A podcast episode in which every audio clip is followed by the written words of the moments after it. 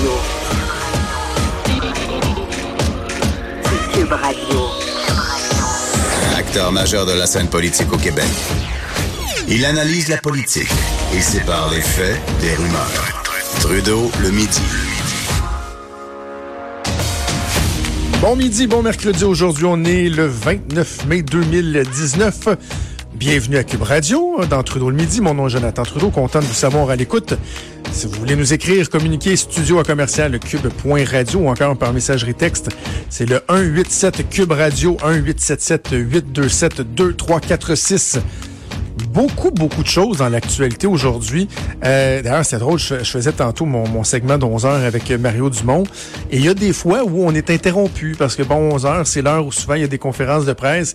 Et là, on est interrompu à trois reprises. Il y a eu euh, Robert Mueller aux États-Unis qui a parlé de l'enquête sur Trump et la Russie. Ensuite, c'était SNC Lavalin. Il y a eu un, une décision du juge ce matin. Valérie Plante, la chicane avec le tramway. Bref, ça se bouscule. On parle de couches dans les CHSLD, de formation des. Il y a beaucoup, beaucoup, beaucoup de choses, mais bien honnêtement, l'élément dans l'actualité qui, à mon sens, est le plus explosif, c'est assurément la sortie du procureur spécial Robert Mueller, qui pour la première fois en deux ans a fait une déclaration publique sur l'enquête euh, qu'il a menée au cours des dernières années. Ça s'est fait au cours des toutes dernières minutes. Normalement, on parle à Luc La Liberté le jeudi, puis je me suis dit, bon, on va parler à Luc demain, on parlera d'autres choses, des, des, des, des, des démocrates, des autres chicanes de Trump, mais il faut absolument parler à Luc pour qu'il nous livre euh, son, ses impressions suite à la sortie de Robert Mueller. Il est en ligne, Luc La Liberté. Salut, comment ça va? Oui, bonjour Jonathan, ça va très bien, toi? Ça va très bien. Écoute, on va commencer avec un extrait audio parce que euh, lorsqu'on suit des, des, des, des, euh, des sorties comme celle-là, il y a des moments où on sait très bien que tout le monde en même temps a, a pris le crayon puis a dit OK, ça, ça, ça, ça, là, ça, ça va être ça que les, les gens vont retenir. Euh, je sais pas si tu as retenu le même passage que moi, mais Joanie, parle-nous ça, puis on en parle. If we had had confidence that the president clearly did not commit a crime, we would have said so. Si nous avions eu la certitude que le président n'avait pas commis de crime, nous l'aurions dit. C'est Voilà. Oui, c'était, écoute, d'abord, c'était bien de faire entendre à nos auditeurs la voix de Robert Mueller parce qu'on ne l'entend ben jamais. Oui. Donc, conserver l'enregistrement, il, euh, il est particulièrement discret, Robert Mueller. Il l'a écrit, il l'a été pendant toute sa carrière. Puis il s'est abstenu de tout commentaire public ou presque. D'ailleurs, on avait hâte de voir ce qu'il allait, euh, ce qu'il allait dire. Donc, on avait hâte d'entendre plutôt ce qu'il, ce qu'il allait dire. C'est probablement la déclaration la plus lourde de sens, mais il y en a d'autres. Et c'est intéressant à écouter autant pour ce que Robert Mueller s'est permis de dire que pour ce qu'il n'a pas dit. Donc, ah. l'élément le plus l'élément le plus important, donc l'extrait, je le répète, il est particulièrement bon. Donc, c'est si j'avais eu, si nous avions eu dans l'enquête confiance que M. Trump n'avait pas commis un crime, nous l'aurions dit. Donc, euh, et entre autres, il a dit, il a ajouté, ben, la raison pour laquelle on ne l'a pas accusé, c'est que moi, comme procureur spécial, je travaille pour le ministère de la Justice et qu'au sein du ministère de la Justice, il y a une, euh, une consigne très claire. On n'accuse pas un président dans l'exercice de ses Ah. fonctions fonction. On ne va pas le poursuivre au criminel. Donc, c'est très, très lourd de sens, un, parce qu'il contredit le ministre de la Justice, qui lui a dit non, non, cette directive-là, moi, je ne l'ai pas considérée. Et l'autre chose qui, qui est importante, et ça, il l'a pas dit, mais c'est la suite logique, c'est, ben, on ne peut pas l'accuser au criminel. Mais il y a dans notre Constitution un autre outil dont on peut, euh, dont on peut bénéficier et qui nous permet de juger le président sur cette question-là, et c'est la fameuse question de la procédure de destitution. Donc, Mme Pelosi devait écouter elle, qui est la speaker de la Chambre ah, des oui, il a fait représentants. référence. Oui, donc elle devait écouter Oh. ça très, très, très attentivement parce qu'elle, on le sait, elle repousse des frondes régulièrement à l'intérieur de son parti. Il y a beaucoup de démocrates qui disent allons-y, c'est ce qu'il veut Trump, il veut jouer à ça, donc embarquons dans le jeu, puis accusons-le, puis allons chercher des renseignements supplémentaires parce que cette fois-là, personne ne pourra douter que nous sommes dans notre bon droit si on mène une procédure de destitution. Donc, euh, Mme Pelosi a dû prendre bonne note de ça. Le procureur Mueller a été, je pense, on ne peut plus clair. Et l'autre chose à laquelle on a accordé un peu moins d'attention, je m'amusais à aller voir les réactions là, sur euh, en ligne euh, rapidement avant d'entrer en, en onde. Et ce que je ce que je constatais, c'est qu'on a très, très peu relevé le fait qu'à deux occasions, Robert Mueller a souligné qu'il y avait eu de l'ingérence russe. Et il y avait un message, je pense, très important pour Donald Trump. Il a dit à la toute fin, ça a été ses dernières paroles. Il a pris la peine de, de, bien marquer le coup, de faire une pause et de revenir avec ça. Et j'ai l'impression que Mueller déplore le fait qu'on ne fasse pas qu'on n'en fasse pas assez, puis dans ce temps-là, ben, on vise l'administration Trump pour freiner l'ingérence russe. Hmm. Donc, il a dit, il y en a eu, c'est documenté. Je peux pas vous dire qu'il y a eu d'ingérence. J'ai pas trouvé de preuves suffisantes. Mais assurément euh, qu'il y a eu de collusion, c'est-à-dire entre l'administration et, la Russie. Mais il a dit, il y a eu des efforts répétés, multiples, donc pour s'ingérer dans notre système électoral puis dans notre système politique. Et grosso modo, ce qu'il déplore, c'est qu'on n'en fasse pas assez. Et moi, c'est la chose qui m'étonne le plus aux États-Unis au plan politique. Il y a tout le cirque, on en souvent tous les deux autour de, de, de M. Trump. Mais je me dis, on a des preuves. Tous les services de renseignement, et là, un procureur indépendant dit les Russes sont intervenus. Et j'ai l'impression que pour l'administration Trump, ce n'est pas suffisant, que c'est pas quelque chose de majeur. Juste une précision, tu disais, euh, M. Mueller a dit que la directive du ministère de la Justice ne permettait pas de porter des accusations. Est-ce que c'est une directive, une tradition, euh, ou, ou c'est vraiment c'est quelque chose qui est enchâssé dans la Constitution? Euh, le fait de ne pas pouvoir poursuivre un président euh, en fonction parce que dans les le, comme je disais j'étais à l'ICN j'ai pas pu tout l'écouter mais il y a un moment aussi où il disait on n'aurait pas pu par exemple mettre les accusations dans une enveloppe mettre ça dans un tiroir pour lorsque le président ne sera plus euh, en fonction. Et donc est-ce que c'est vraiment constitutionnel ou c'est c'est une tradition c'est à la fois, c'est à la fois les deux pour répondre, pour bien répondre à ta question, Jonathan. C'est que dans la Constitution américaine, euh, on s'entend pas sur le sens à donner à l'interprétation de la Constitution américaine pour ce qui est de poursuivre un président dans l'exercice de ses fonctions. Et c'est là un des principaux motifs pour lesquels Donald Trump a choisi William Barr comme euh, Attorney General ou ministre de la Justice, l'équivalent dans ce dossier-là.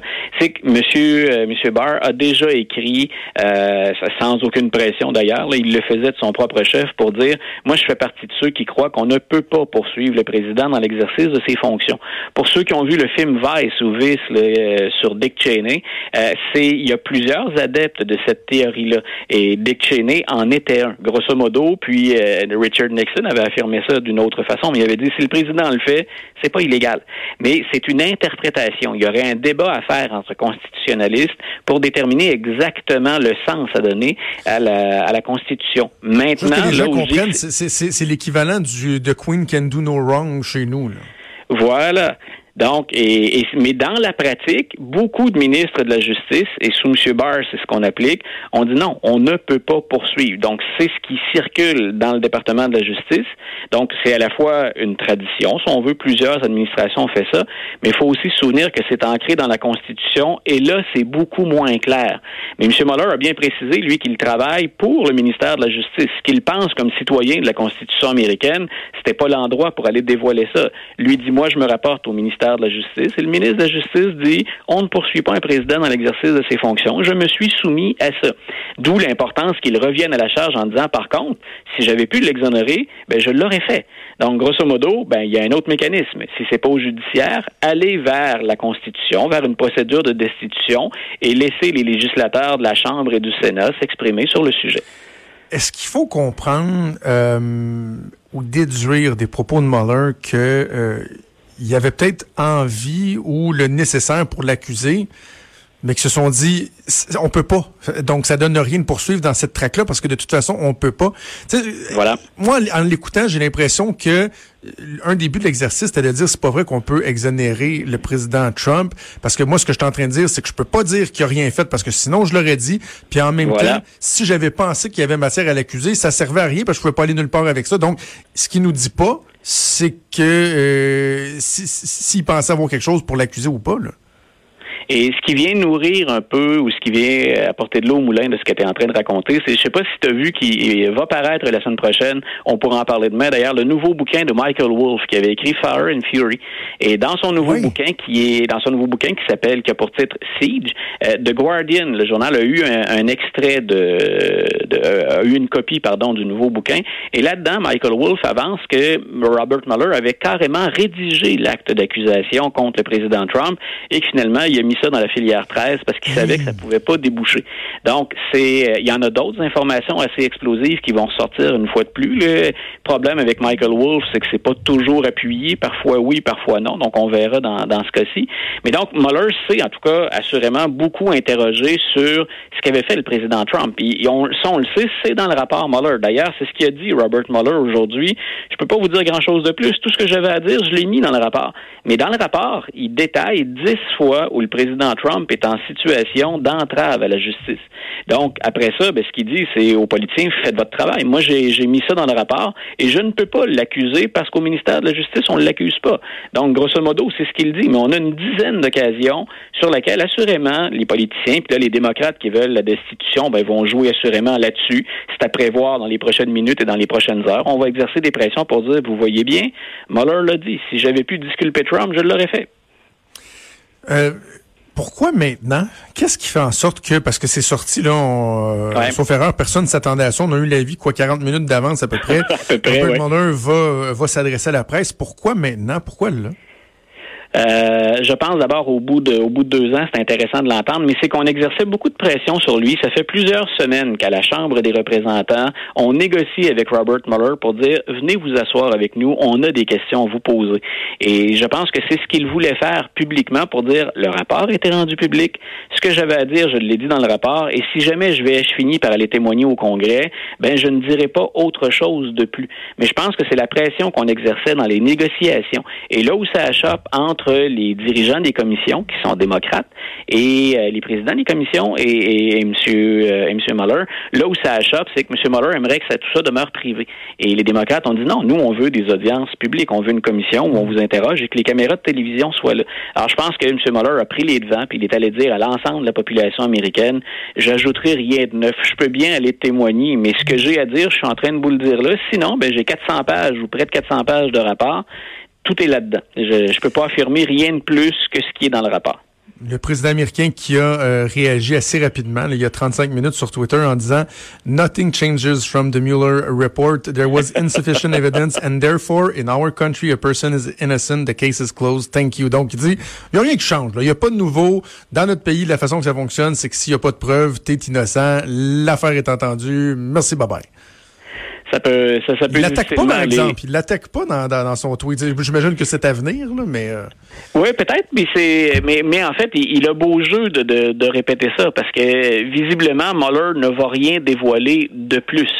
Donc, pour le président, c'est, vous voyez bien, c'était une chasse aux sorcières. Il n'y en a pas eu de collusion. Il, il dit jamais, il y a eu beaucoup d'ingérence, puis je fais rien pour euh, endiguer le problème. Mais il dit, j'ai pas fait de, de, de collusion avec la Russie.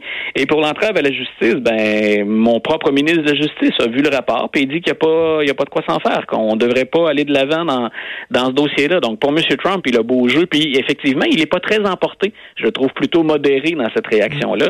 Mais bien entendu, on peut deviner, si je suis un Américain, honnêtement, républicain ou démocrate, je suis inquiet de cette question d'ingérence. Et que mon président ferme les yeux là-dessus, ça devrait m'inquiéter. Dans l'autre, est-ce que mon président est coupable d'entrave à la justice? Fort probablement que pour plein d'Américains, ça a moins d'importance. On va avoir les gens les plus politisés, on va avoir les gens les, mieux, les plus au fait du système qui vont dire non, non, c'est le président a essayé de contrôler la, justice en nommant quelqu'un qui lui est favorable. Euh, il faut aller de l'avant. Je suis moins certain qu'il y ait une portée euh, électorale à ça. Donc, M. Trump a, beau jeu de, revenir avec sa déclaration. Mais pour les démocrates, ce serait étonnant qu'on laisse le dossier mourir là. Carrément, ce que M. Mueller vient de leur dire, c'est c'est dans une c'est dans une procédure de destitution que tout ça doit se C'est là où est le pouvoir qui vous appartient maintenant. Bon, ben écoute, Luc, je voulais avoir ta, réaction pas mal à chaud. C'est fait. Demain, 24 heures plus tard, on évaluera euh, les retombées, les conséquences, puis qu'est-ce qu'on peut prévoir, en plus de parler de, plein d'autres éléments du monde merveilleux de Donald Trump et euh, du Parti démocrate. je te laisse aller. Merci, Luc. Super, Jonathan. Bonne émission ce midi. À demain. Merci. Salut, Luc La Liberté, notre chroniqueur politique que vous pouvez entendre évidemment le matin également avec euh, Benoît Dutrisac et normalement le jeudi ici dans Trudeau le midi.